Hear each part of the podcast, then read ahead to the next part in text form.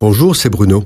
Merci d'écouter ce podcast. N'oubliez pas de vous abonner et d'activer les notifications afin d'être averti chaque semaine des prochaines sorties.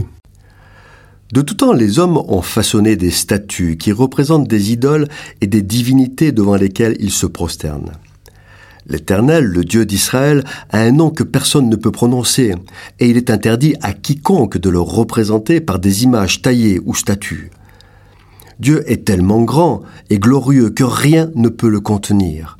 Et s'il demande aux Hébreux de construire un temple portatif dans le désert, ce n'est pas pour qu'il y habite, car Dieu ne peut habiter dans une demeure faite de main d'homme, mais il le demande pour deux raisons principales. La première, c'est afin qu'il y ait un autel pour la purification des péchés. Mais c'est aussi en préfiguration des choses à venir, c'est-à-dire de la nouvelle alliance en Jésus. Ainsi, la tente d'assignation, c'est-à-dire la construction centrale du tabernacle, est constituée de planches en bois d'acacia. Ce sont des planches dressées et couvertes d'or. Chaque planche repose sur des bases d'argent pour les isoler du sol. L'acacia est un arbre tordu et épineux auquel les vents du désert donnent des formes les plus invraisemblables. Pour en faire une planche parfaitement lisse, il faut débarrasser l'arbre de ses branches couvertes d'épines et de son écorce. Un ponçage minutieux permet de les ajuster pour former les parois du tabernacle. Puis elles sont recouvertes d'or pur. Chaque planche du sanctuaire peut être considérée comme l'image d'un membre de l'Église de Jésus-Christ.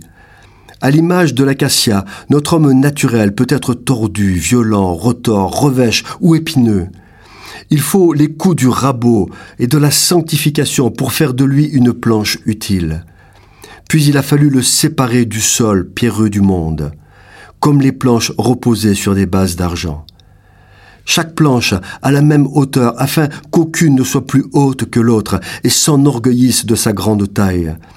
C'est ce que Jésus a voulu pour son épouse. Nous sommes tous égaux aux yeux de Dieu et nous serons tous accueillis de la même manière dans son ciel de gloire, pourvu que chacun ait préservé et tenu fidèlement sa place dans la vocation qui lui est adressée.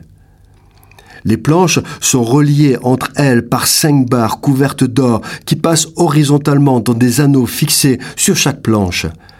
Une des est invisible, elle passe à l'intérieur de chaque planche, image du Saint-Esprit en nous, qui nous relie les uns aux autres et nous parle de l'unité de l'Église. L'ensemble forme l'Église, le temple de Dieu. Les planches qui forment les angles doivent être doublées afin de consolider la construction. Les planches doublées sont réunies à leur sommet par un anneau. Cet anneau est le symbole de l'alliance et de l'union du mariage et du couple. Cette union consolide l'ensemble de la construction, elle est l'ossature de l'Église. L'épouse de Christ, l'ensemble des croyants en Dieu devrait être parfaitement unis comme les planches du tabernacle sont unies. Les disciples de Jésus-Christ sont un avec lui. Cette chronique vous a été proposée par Bruno Oldani et Jacques Cudeville.